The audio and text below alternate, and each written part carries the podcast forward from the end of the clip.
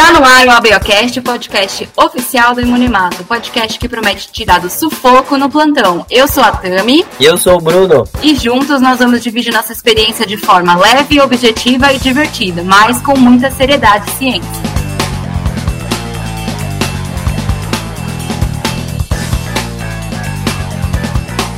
Oi, pessoal, sejam todos bem-vindos e bem-vindas. A gente está no episódio de número 21 e hoje a gente vai falar de um assunto que é muito rotineiro para a gente, né, que está no dia a dia na bancada, seja trabalhando com doador ou na agência transicional, direto com o paciente, que é a PAI, né, a pesquisa de anticorpos irregulares, teste obrigatório de rotina para a gente, né, que está ali no, no dia a dia.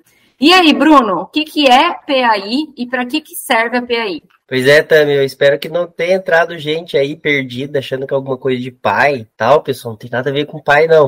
Mas, se você né? caiu aqui perdido, até aí, gente, é um teste muito utilizado em Imunemato, os mais importantes para a gente, né? Né, Tami? É, para quem não conhece muito a PAI, você precisa saber o que é o Cumbis, o que é o teste de Cumbis, né? A Tami tem aí né, um curso para o pessoal sobre o Cumbis, é, ela vai dar base para você. E a PAI né, é um desmembramento disso aí da parte do Cumbis. Então, é a pesquisa de anticorpos irregulares. A pesquisa de anticorpos irregulares, gente, tem, tem mais ou menos, sei lá, mais umas três denotações. A gente conhece como a PAI, né, Tami? Pesquisa de anticorpos irregulares. A gente tem gente também que conhece como cumbis indireto, também como o que a gente pode, pode falar também, como o teste da antiglobulina humana indireto. Sim, e tem o triacel também, né, Bruno? Algumas pessoas falam, ah, já fez o triacel. É, tem gente que fala o triacel, né, que é, é um reagente, né, uma marca que que muita gente utiliza, e aí ficou o nome da marca, né? Então tem, tem muita gente também que chama de triacel. Mas, gente, como que a gente chama mesmo? A pesquisa de anticorpos irregulares. Para que, que ela serve? Ela serve para que a gente descubra né, a presença ou ausência dos anticorpos irregulares. É importante para a gente na imunemato, tanto para a gente fazer essa pesquisa, né, no momento pré-transfusional, como também é muito importante também a obstetrícia, né, no acompanhamento ali da mãe, para saber se a mãe tem algum anticorpo que possa fazer algum mal ali para o feto. Então, tem várias aplicações esse teste. E ele é muito importante, né, Tami? Porque o Cumbis, né, o teste de Cumbis foi descoberto lá em 1945. Existiam poucos sistemas de grupos sanguíneos descobertos até lá. Então existia o ABO, o MNS, o RH, porque eram, eram, eram sistemas em que o indivíduo que formava anticorpo contra esses sistemas, né, fora o ABO, que é natural, eles formavam esses anticorpos, mas alguns anticorpos desses eram IgM, né, no caso do MNS, ou também eram anticorpos, por exemplo, anti-M, né, e também são anticorpos que, às vezes, por mais que são IgG, às vezes eles aglutinam. Mas muito que a gente conhece dos anticorpos IgG são anticorpos não aglutinantes, ou seja, você não vai, eles, ele vai estar ali na sua bancada, mas você não consegue enxergar, a não ser que você utilize ali o soro de Cumbis, né, ou a antiglobulina humana. Mas, mesmo ali no laboratório, que às vezes você não consegue enxergar ele imediatamente, ele tem muita importância na clínica, né, Tami? Então, a gente precisa procurar esses anticorpos que são IgG. E aí, lembrando lá que eu falei, né, de 1945, que foi descoberto o Cumbis, se a gente mostrar para vocês um gráfico aqui, vocês vão ver que um grande número de sistemas foram descobertos depois disso. Porque, né, né também existiam vários indivíduos que recebiam transfusão, tinham reações transfusionais hemolíticas, doença hemolítica do feto do recém-nascido ocasionado por anticorpos, anti, é, anticorpos IgG, porém ninguém conseguia detectar no laboratório. E depois começou a detectar e cada um desses anticorpos começaram a ser identificados, né? E a partir disso vários sistemas de grupos sanguíneos foram descobertos. Então tem muita importância esse teste é, e esse teste, como eu falei, devido à importância dele, ele é obrigatório que a gente realize realize ele, né, Tami, na nossa rotina. Então, isso daí na própria legislação, né, na, na, na portaria de consolidação número 5 de 2017, diz que você precisa ter um método utilizado para fazer a pesquisa de anticorpos anti-eritrocitários irregulares, capaz de detectar anticorpos clinicamente significativos, como eu falei, por exemplo, os IgG, e deve incluir a incubação a 37 graus e o soro da antiglobulina humana IgG ou poliespecífico. Tami, o que quer dizer isso daí, Tami? Por que, que eu preciso colocar 37 esse teste e por que que eu preciso usar um anticorpo anti-GG ou poliespecífico? Como que é feito esse teste também? A gente falou do triacel. O que, que é o triacel? O pessoal está perguntando aqui, o que, que é o triacel? Que, que são essas células e o que, que esse reagente também antiglobulina humana que eu tenho que utilizar? Esse nome, triacel, vem de triagem, né? Porque a gente faz a pesquisa de anticorpo irregular de rotina como uma triagem, né? Para a gente procurar anticorpo irregular, um anticorpo que não tinha que estar tá ali, né? Então, é um anticorpo que, que veio é, que se formou por conta de gestações anteriores, por transfusões né, anteriores, principalmente esses dois motivos, e a gente não, não espera, né? Não são esperados a gente encontrar esses anticorpos. Geralmente são anticorpos direcionados contra antígenos de, de eritrocitários que a gente não tem, né? Salvo algumas exceções, né? Mas a gente não vai falar das exceções, mas de, de alto anticorpo, enfim. É, então, são geralmente a gente chama de alo-anticorpos, né? Que são os anticorpos formados contra alguma coisa do outro, né? Alo vem, é, é, é esse, esse, prefixo é do outro, né? Então, a gente vai procurar alo-anticorpo no soro ou no plasma do nosso paciente. E como o Bruno falou, é, depois que descobriu-se né, o, o, soro, soro de Cumbis, que nada mais é do que um, do que, que também tem vários nomes, né? Imunoglobulina humana, é, o, o, a fase de AGH, né? Muita gente conhece por vários nomes, mas é tudo a mesma coisa, né? O soro de Cumbis é um anticorpo anti-anticorpo humano, ele é um anticorpo anti-IgG, né? E, e, é dessa forma que a gente consegue visualizar uma aglutinação. Então, o, o soro de Cumbis ele vai servir para a gente conseguir ver esse anticorpo IgG, que antes dessa descoberta a gente não via, né? Não é à toa que depois que se descobriu o soro de Cummings, que começou a aparecer vários antígenos, né? Enfim, e, e as coisas começaram a melhorar para a gente, né? Porque o pessoal tinha reação, ninguém entendia o porquê, porque não achava. E a gente precisa né, fazer esse teste, né, como o, Bruno também falou, é, os métodos que a gente pode fazer até aí são. Tem, tem, alguns né, que a gente conhece, o padrão ouro, que é o tubo, todo mundo conhece como que é o tubo, né? E aí o tubo ele tem mais etapas, você tem que lavar, né? Tem que colocar 37 graus, que serve exatamente para você. É, estimular né, essa ligação antígeno-anticorpo. O IgG ele é um anticorpo que gosta né, de, de ele prefere se ligar numa temperatura mais quentinha, né? Ao contrário do IgM, que já é um anticorpo mais que prefere frio. Então, a, o motivo do 37 graus é isso. Geralmente também a gente usa o Biopeg, né, Bruno, que também é um reagente que está ali no nosso dia a dia. O Biopeg, ele também ele diminui o tempo de incubação, por exemplo, né? Se você incuba 30 minutos sem o Biopeg, cai para 15 quando a gente usa o Biopeg, que é um reagente que vai retirar ajudar a diminuir o potencial zeta, né? A, a, grosso modo, assim. Então, vai ajudar na aglutinação.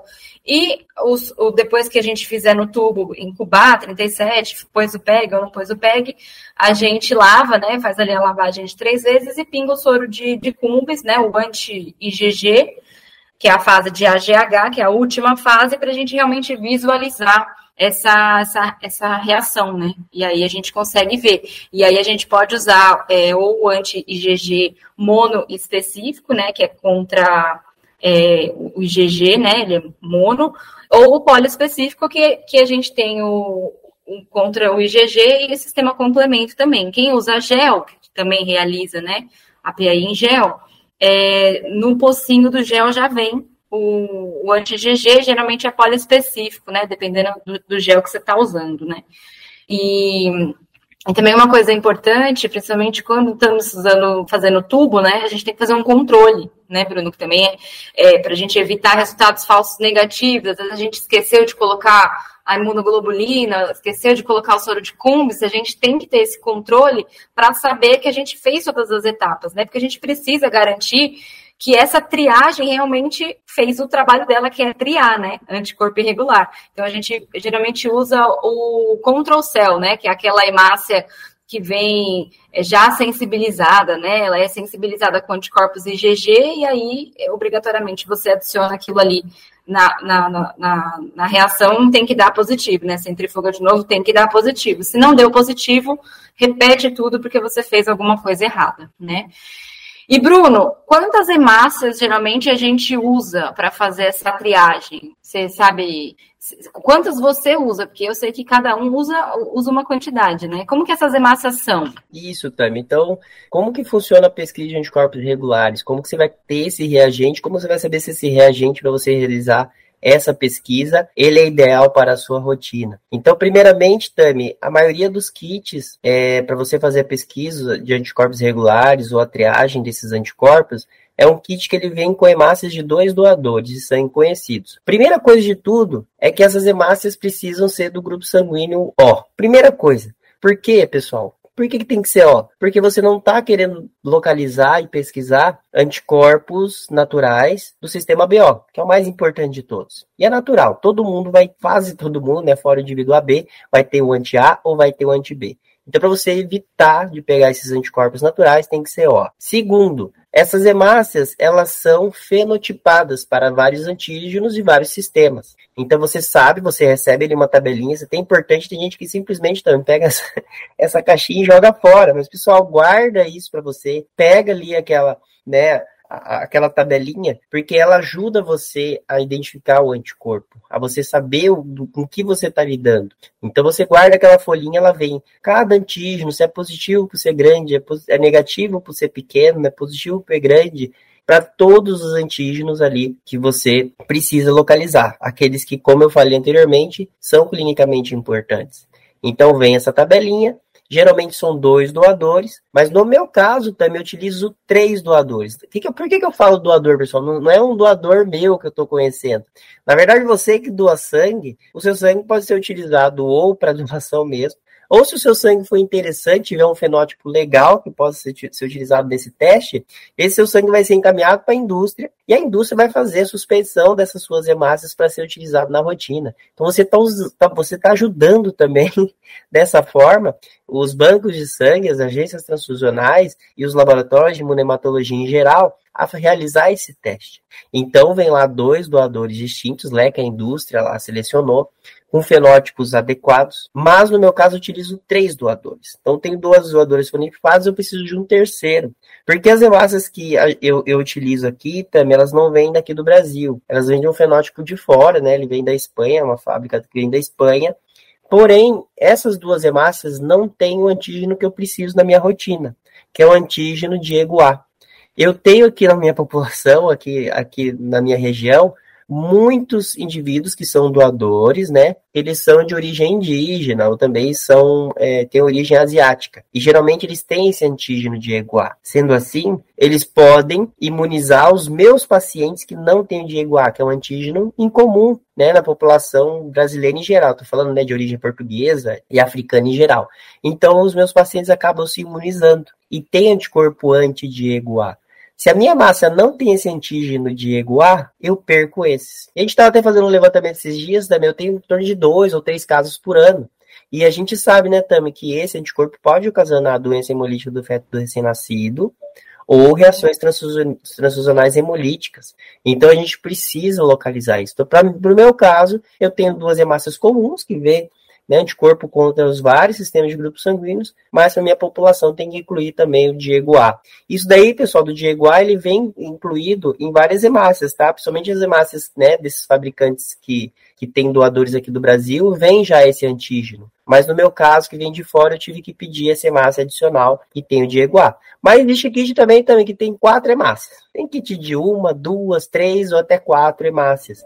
E aí, de cinco hemácias também. Tem de cinco hemácias. Então, são várias hemácias que você pode utilizar. Mas, basicamente, pessoal, é você conseguindo dois doadores com fenótipos bem interessantes, né, que consiga detectar a maioria dos anticorpos, né, que, os, que, né, que, que são possíveis de ter na população, isso daí já se fecha com duas hemácias, isso já é suficiente.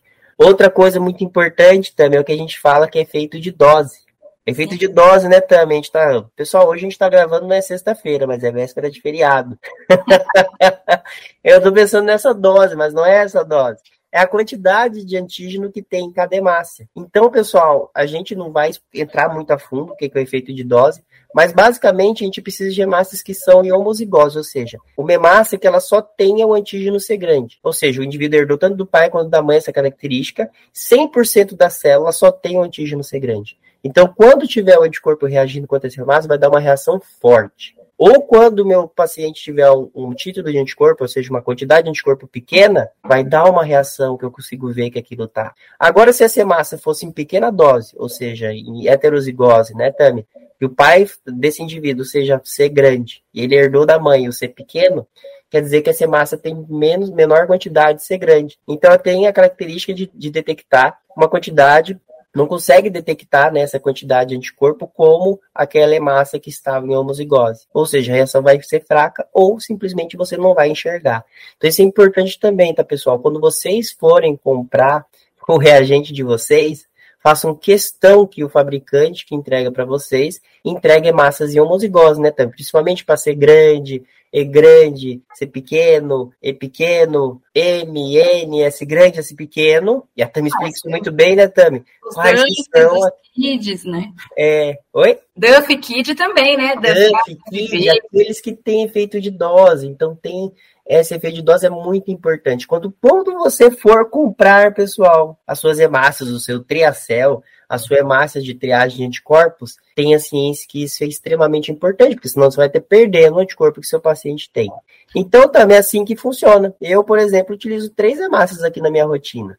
Então, e além da quantidade de massas, Bruno, eu usava, é, além de fazer a triagem no, no, nas hemácias em lis, a gente fazia nas hemácias papainizadas também a triagem, né? É claro que isso tem um lado ruim, porque você acaba pegando muito autocrioaglutinina, que são anticorpos que não são significantes, né, clinicamente, a maioria das vezes, mas salva a gente em alguns momentos, e já que você estava falando de RH, justamente no RH, né? Eu, eu tive um caso de um anticorpo que a gente foi muito engraçado, a gente usava a papaina, e por motivos é, de custo, né, parou de usar a papaina, tirou da rotina e aí, logo depois de, de algumas semanas, entrou um, um, paciente com uma reação transicional. Quando nós fomos fazer o TAD, ela estava com TAD positivo, eluímos, era um anticorpo anti-RH, não vou lembrar qual. E aí, quando a gente foi pegar aquela amostra que a gente tinha feito, a triagem, e, tri, e, e, e repetimos, continua negativa, mas quando a gente fez enzima, já positivou. Então, isso pode acontecer, né? É raro, né? Porque o RH costuma dar uma boa reatividade, mas acontece. Às vezes o anticorpo está em baixo título e a enzima ela acaba é, permitindo que o antígeno fique mais à mostra, né? Ali na, na hemácia e a gente consegue é, ver uma reatividade maior. E, e, uma, uma aluna minha também teve um caso parecidinho, né? Essa semana, um, um, um PAI positivo, fraquinho, em uma hemácia fez o, o, a, o painel de hemácias para tentar identificar esse anticorpo, ele não apareceu. E aí eu falei, faz enzima. Aí ela fez na enzima e era um, um RH também. Então, é, tem essa possibilidade também da gente fazer a triagem em enzima, né? E, mas a, a maioria dos lugares realmente é, não faz, né? Infelizmente. Então, algumas coisas acabam passando aí batido. E, Bruno, a validade do teste também acho que é legal a gente, a gente falar, né? Da, quanto tempo vale a, a pesquisa de anticorpo irregular, né? Então, em termos gerais, é, são 72 horas, né? Então, você faz, você não precisa repetir até 72 horas. E, e aí, caso entre, né, a paciente depois das 72 horas, tem que fazer, e se tiver positivo, tem que abrir o painel, tem que identificar esse anticorpo, né, e tudo e tudo que é um PAI positivo é, faz a gente fazer, né? É, e... Tami, isso é muito importante. Tem muita, muita gente perguntando, gente, por que, que é 72 horas? Por que, que é, não pode ser a vida inteira? Pessoal, 72 horas, né, Tami, é o tempo em que, por exemplo, você imagina que o seu paciente recebeu uma transfusão, é o tempo que o sistema imunológico dele demora até formar um anticorpo clinicamente importante que possa ser detectado pela pesquisa de anticorpo irregular. Então, se você passou desses assim, antes dessas 72 horas, é raro algum indivíduo formar um anticorpo irregular. Pode formar sim. Tem um anti grande que ele tem essa característica, às vezes, de formar um anticorpo extremamente rapidamente, tá? Mas esse tempo, se você fizer um teste logo depois das 72 horas, ou seja, com a nova amostra, é possível que o seu paciente tenha formado o anticorpo irregular. Então, é, ele pode estar com esse anticorpo irregular, você detectar ele e aí passar uma bolsa compatível para ele. Então, esse tempo é importante a gente esperar, né, Tami? Que é o tempo do organismo formar né, aquele anticorpo, sistema imunológico funcionar, formar aquele anticorpo e você conseguir detectar ele novamente. Sim, é realmente é, é, é importante e às vezes o pessoal da da assistência, né, tem essa dificuldade de entender o porquê que tem que coletar, né, enfim, mas é, é sempre buscando a, a, segurança do paciente, né? Não tem nenhum outro motivo, né? É só, só esse motivo, o único motivo. E, Bruno, é. me responde uma coisa: o PAI positivo em paciente a gente vê e é, é muito comum, né? Então, PAI positivo, qual que é o próximo passo? Né? Abrir o painel e procurar a especificidade desse anticorpo, né? Mas e quando eu tenho um PAI positivo em doadores, né? O que, que eu faço? O que, que isso significa? Qual que é meu a minha conduta diante dessa hemácia e dos outros hemocomponentes desse doador? É, também é uma coisa importante e obrigatória que a gente realize a pesquisa de anticorpo irregular, né, o PAI, uh, ah, em doadores de sangue. Então, todo doador de sangue, sem exceção, ele é, ele é testado para a pesquisa de anticorpo irregular. Né? O doador de sangue, né, também pode ser uma mulher que já teve gravidez, pode ser também a mulher ou homem que recebeu alguma transfusão alguma vez na vida. Isso não inviabiliza a doação, mas esse indivíduo ele pode ter esse anticorpo. E esse anticorpo também, a gente identificando, né? Você imagina, né, pessoal, esse anticorpo está presente no plasma, né? Principalmente no plasma, tem aquele volume grande de anticorpos ali presente, né? Caso o indivíduo seja positivo. E isso você transfunde algum indivíduo que seja positivo né, para esses anticorpos, ou seja, re, faça alguma reação com outros anticorpos. Pode ter uma reação hemolítica. Mas nem toda pesquisa de anticorpo irregular positiva no doador, ela vai ser clinicamente significativa, tá? Então, isso daí, como a própria legislação diz, que isso o responsável técnico do banco de sangue vai definir quais são os anticorpos clinica, clinicamente significativos, né, caso identificados, que vão inviabilizar ou não a produção, né, e a liberação desse plasma ou dessa plaqueta que seja, né? Então, geralmente vamos pensar, né, também um anticorpo anti-M a frio, né, um anticorpo a frio o anti-M, o anti-LIUSA, são anticorpos que não têm uma importância na clínica. Ainda mais sendo anticorpos IgM, né? Eles não vão ter aquela reação ou vai ter aquele problema na clínica do paciente, ou seja, a 37 graus. Agora, se for um anticorpo IgG, um título alto, né, um anticorpo anti-C grande, um anticorpo anti-D, o anticorpo anti-S grande é, são anticorpos que são perigosos. Então, geralmente, né, o, o responsável técnico ele vai definir que esse tipo de anticorpo não pode passar. Daí esse plasma, principalmente esse plasma e essa é, esse plasma e essa plaqueta não vão ser separados, né? Não vão ser produzidos e não vão ser liberados. Então, isso pode acontecer, né? Também é importante, pensando mais no plasma e na plaqueta, ou também na feres, né, também, ou também na feres, também é importante, a gente também faz a pesquisa de anticorpo irregular em doador de aféres, isso é extremamente importante para aqueles anticorpos que têm importância na clínica. E Bruno, é, você falou uma coisa, né? Na, na, na nossa portaria, né, que, que fala no, na RDC, eles falam, né? Tem até aqui o trechinho que podem ser, podem ser utilizados esses hemocomponentes, né? Mas que ficarão a critério do responsável técnico de cada local, sendo, porém, recomendável que os componentes plasmáticos e os concentrados de plaqueta não sejam utilizados. Eu morro de medo dessa palavra recomendável, porque ela tá na legislação todinha, né? Eles recomendam muitas coisas. Mas, e, e, muitas vezes isso vira uma brecha para é, usar é, plasma e, e, sem analisar qualquer sem analisar. É, então isso me preocupa um pouco. Então é chamar a atenção do pessoal para realmente ter um responsável técnico que faça essa análise, né? Eu entendo que tem uma escassez de hemocomponente, às vezes não tem muito doador e precise, né? Mas é, é realmente é importante que a gente fique ligado nisso. É, Tami, só para deixar um, um, ponto aqui importante para o pessoal, é, no dia a dia dos bancos de sangue tem alguns anticorpos que são interessantes. Por exemplo, é, a nossa amiga Carol Prochaska, ela tem alguns doadores de sangue que tem anticorpo anti-Diego B. Uhum. É um anticorpo, né, um antissoro que é raro, ele não existe produção desse, desse anticorpo. Então você tem que produzir. Existe uma legislação que fala como você produzir, que você pode produzir esse anticorpo e ela usa na rotina dela. E aí ela acaba tendo doador, sabe que aquele anticorpo é importante, mas ela não joga fora. Não vai para não vai para transfusão, mas ela traz para o laboratório, faz todos os testes necessários, né, para purificar aquele anticorpo anti-Diego B que ela utiliza, e aí utiliza na rotina. Então, pessoal, você pode utilizar isso a seu favor também, né? Com certeza, é por isso que é importante identificar, né? Alguns serviços não podem ser que pode ser que não identifique, né?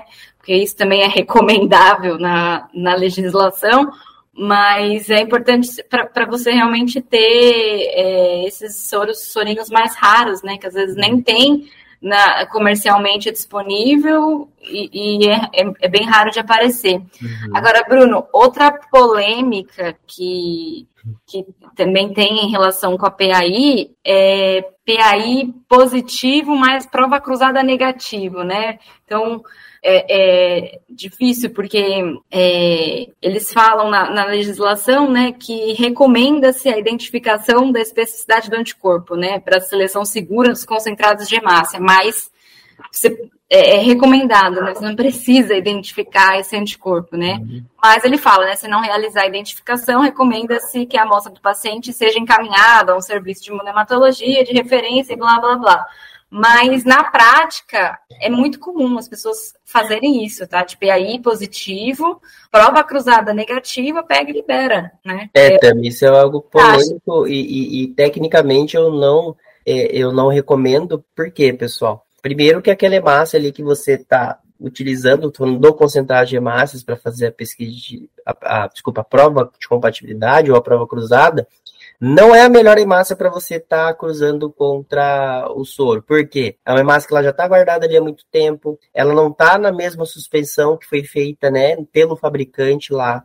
Então, o fabricante lá do seu reagente, quando sua PAI dá positiva, ele fez todas as condições para que você conseguisse encontrar né, a presença daquele anticorpo, né, Tami? A suspensão, ela tem, ela tá na suspensão, né, correta, na quantidade correta, né, dentro do, dos conservantes corretos, tudo certinho para que o seu teste dê certo. A sua massa lá que está na sua geladeira pode ser boa também? Pode, legal. Mas só que não vai ter o mesmo controle que o cara fez lá na indústria. E além disso, como a gente falou, efeito de dose, né, Tami?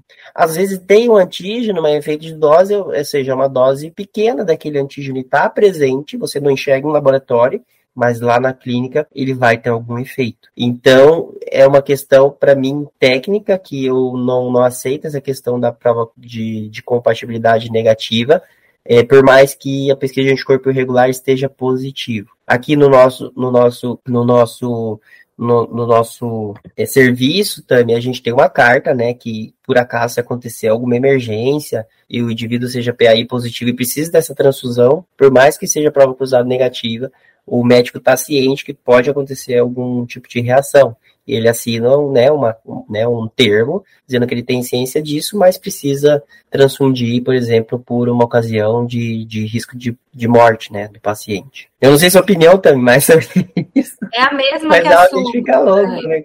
eu, eu acho meio é, é, brincar um pouco com, com a vida dos outros, né? Porque é, você não sabe o que, que, além dessas disso que você falou, a gente tem anticorpo que também é, pode estar embaixo título, sei lá. É, então tem, tem várias coisas que podem acontecer, né? Então eu acho bem perigoso também, sou totalmente contra isso, ainda que a regulação não fale, é obrigatória a identificação, também a gente tem que pensar naqueles serviços que são mais afastados de grandes centros, que não fazem a identificação do anticorpo, mas eu acho que ter esse conhecimento e saber é, é, falar para o médico, né, que está está pedindo a transfusão, olha, a, a PI deu positivo, né? Então a gente precisa identificar esse anticorpo para garantir que a transfusão seja segura. Às vezes é óbvio, não tem como esperar, o paciente está muito mal, mas assim, tem que estar tá, é, ciente dos riscos, né, que isso pode causar. Então, é realmente, eu acho muito importante tá, a gente ficar atento, né, nisso. Sim, verdade, Tami. E o contrário, Tami? É, então. então você tem a PI negativo e a prova de compatibilidade, a prova cruzada positiva. O que, que pode ser? O que, está rolando aí? O contrário também acontece, né? Então, é, a primeira coisa que você vai pensar é o TAD positivo do doador, né? Que, que o TAD positivo do doador ele vai é, ter uma reação ali com, com o IgG que a gente usa para fazer a prova de compatibilidade, né? E, então, o primeiro motivo que a gente imagina é esse, algum contaminante, alguma, né, alguma coisa estranha ali. Ou realmente pode ter um anticorpo ali, que no seu painel, não sei se você usa células é, que podem estar em efeito de dose, dá uma olhada nisso, que no doador não está em efeito de dose, né? Então, vale testar com, com, com outras hemácias, ou de repente até mesmo abrir o painel para garantir que não tenha nada né? Fazer um teste com papaina, não sei. Eu acho que também vale a investigação, né? Eu acho que todo o estudo imunematológico deve ser feito com muita seriedade, né? Então, a gente tem que ir até o fim, né? Das nossas. É, também. Uhum. Outra importância também, também é são a presença de antígenos de baixa frequência no doador. Exatamente, verdade. Então, às vezes, o seu painel. Pessoal, eu olho o painel todo mês, tá? O painel chegou, já tô olhando. Então, chegou lá, eu já vejo que, por exemplo, o antígeno CW. Né, que o antígeno, sei lá, mais ou menos 2% só da população tem. Às vezes vai se ver um painel que não tem o CW. Ou tem um painel, como eu falei aqui, não tem o Diego A. E aí, quando você vai dar sorte, né? O anticorpo não reage contra a hemácia, porque a hemácia não tem, por exemplo, o antígeno CW, mas a bolsa lá, você pegou lá por sorte, da sua geladeira, sei lá, tem 100 bolsas, você pegou uma bolsa que tem o antígeno CW, e aí dá positivo. Então isso pode acontecer também, né, Tami? Sim, verdade, Bruno. É, isso também é, pode acontecer, né? E aí, o que, que a gente faz, né? Porque essa massa, essa, esse anticorpo pode não estar tá na, no, no, no painel, né, positivo. E aí a gente fica meio que sem, sem saber o que fazer, né? De repente, se você tem um outro painel, às vezes a gente tem duas opções, né, com massas diferentes, mas, né, o motivo você tem que procurar e tem que pesquisar e até o fim.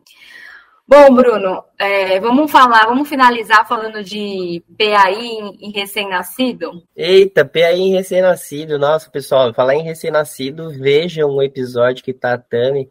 E eu também, né, Tami? É, é você Pri... até a metade, né? Eu preciso também. Tive problemas técnicos, não pude participar em tudo. Sim. Mas foi muito legal. Vejam lá, a, a, a Pri e a Tami conversam assim de uma forma muito legal é, é, reforçando né, as, as, coisas, as coisas importantes da transfusão do recém-nascido.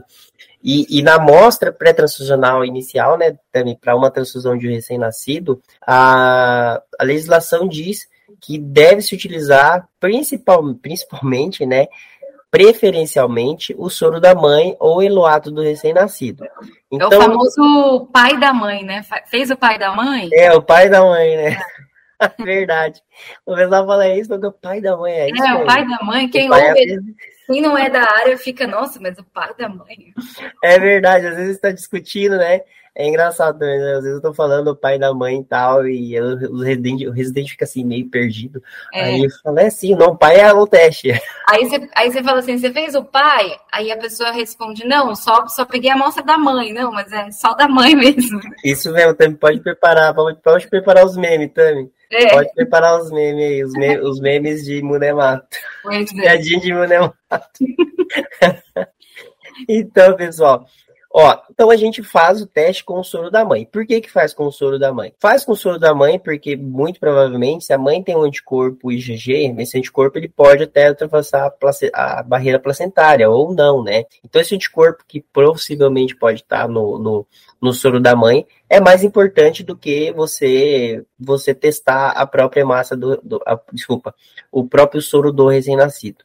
Outra coisa também que indica, eu, por exemplo, nunca fiz isso, é você utilizar o eloato do recém-nascido. Ou seja, o Eluato o que, que é? Você pega a hemácia do recém-nascido. A hemácia do recém-nascido provavelmente está com o anticorpo da mãe ali grudado, né? Porque esse anticorpo passou pela barreira placentária e atingiu essa hemácia. Você destrói essa hemácia, recupera esse anticorpo que você soltou dessa hemácia e aí utiliza esse anticorpo para fazer pesquisa de anticorpo irregular, né? Então você está detectando ali esse anticorpo que estava grudado na hemácia do recém-nascido através do teste chamado ELUATO tem essas duas formas. Aqui no nosso serviço também a gente utiliza a amostra da mãe. No nosso caso, a gente utiliza a amostra da mãe e, e na primeira vez que o recém-nascido vai transfundir, a gente congela essa amostra. E aí, todas as vezes que o recém-nascido precisa dessa transfusão, a gente vai repetindo. Porque às vezes a mãe não tá, ou a mãe tá em outra cidade, a mãe já recebeu alta e a gente não consegue essa amostra. Então, por isso a gente guarda por um período esse plasma da mãe e dele é utilizado em todas as vezes até o quarto mês de vida desse recém-nascido, a gente utiliza é, essa amostra da mãe. Mas né, se, se, a, se a, a, a PAI está negativa, né, da primeira vez, você não precisa necessariamente repetir, né, todas as vezes que vai transfundir, é igual a, a prova cruzada, né, se a pesquisa de anticorpo regular for negativa, não, não tem necessidade de compatibilizar as hemácias para a primeira transfusão e nem para as próximas, né? subsequentes. Dentro é. daquele período neonatal, né, que é de quatro meses, desde que as hemácias sejam do grupo O. É, então, não tem a necessidade de fazer esse PI todas as vezes, né? Não tem essa validade de 72 horas igual a gente tem no adulto, não é isso? É isso mesmo também. Não tem, não tem essa validade. Então, a gente, pelo menos aqui, né, até o quarto mês de vida, a gente até repete, sabe? Porque a gente tem esse soro da mãe ali guardado, mas basicamente não é obrigatório, como a Tami falou, desde que você utilize hemácias do grupo O. Mas lembrando, pessoal, lembrando que é do grupo O, mas lembrem do RH também, tá? Então, por exemplo, tem serviços que só transfundem O negativo, é, aqui no meu serviço tem O negativo e O positivo, mas a gente vê, compatibiliza isso tanto com, é, com a tipagem do RN como com a tipagem da mãe, né? Se os dois são, são positivos, a gente passa positivo. Se os dois forem negativos, passa negativo. É isso, Bruno. É, a, a tipagem RN tem suas particularidades, né? A gente tem que uhum. estar mais atento também. Bom, acho que é isso. Esquecemos de alguma coisa? Falamos tudo. É, a pesquisa de anticorpo irregular agora, a, a, né, Tami? A próxima fase, né? A gente está na primeira fase aqui, né? Passamos, abriu agora o mapinha, e no mapinha agora está indicando, pessoal, que a próxima fase agora é identificação de anticorpos regulares. Então, a Tami fala sobre né, a pesquisa, a, desculpa, a identificação de anticorpos regulares em painel de massas, né? A Tami tem o curso de painel de massas, explicando muito bem o que, que é isso. Então, isso aqui é só a pontinha do iceberg, né, Tami? É assim, você saber se existe um anticorpo ou não. Agora, para identificar, saber qual que é, como compatibilizar, como, como identificar isso da melhor forma possível, aí precisaremos se aprofundar mais. E é muito legal, pessoal. Eu, eu, pelo menos, não posso falar muito, que eu adoro né, essa, essa fase de, de identificar o que está ali. Oi? Mas sim, a gente tem o, o, curso Desvendando o Painel de Massas, né? Que eu, eu abordo desde o comecinho, então explico é, bem o básico para conseguir identificar os, os PI positivo, né? Então, é um, é um, curso bem completo, ele é atemporal, assim, tá? Dois anos no ar e vende bastante, até hoje o pessoal gosta muito. E além disso, a gente está fazendo agora esse mês de setembro, né?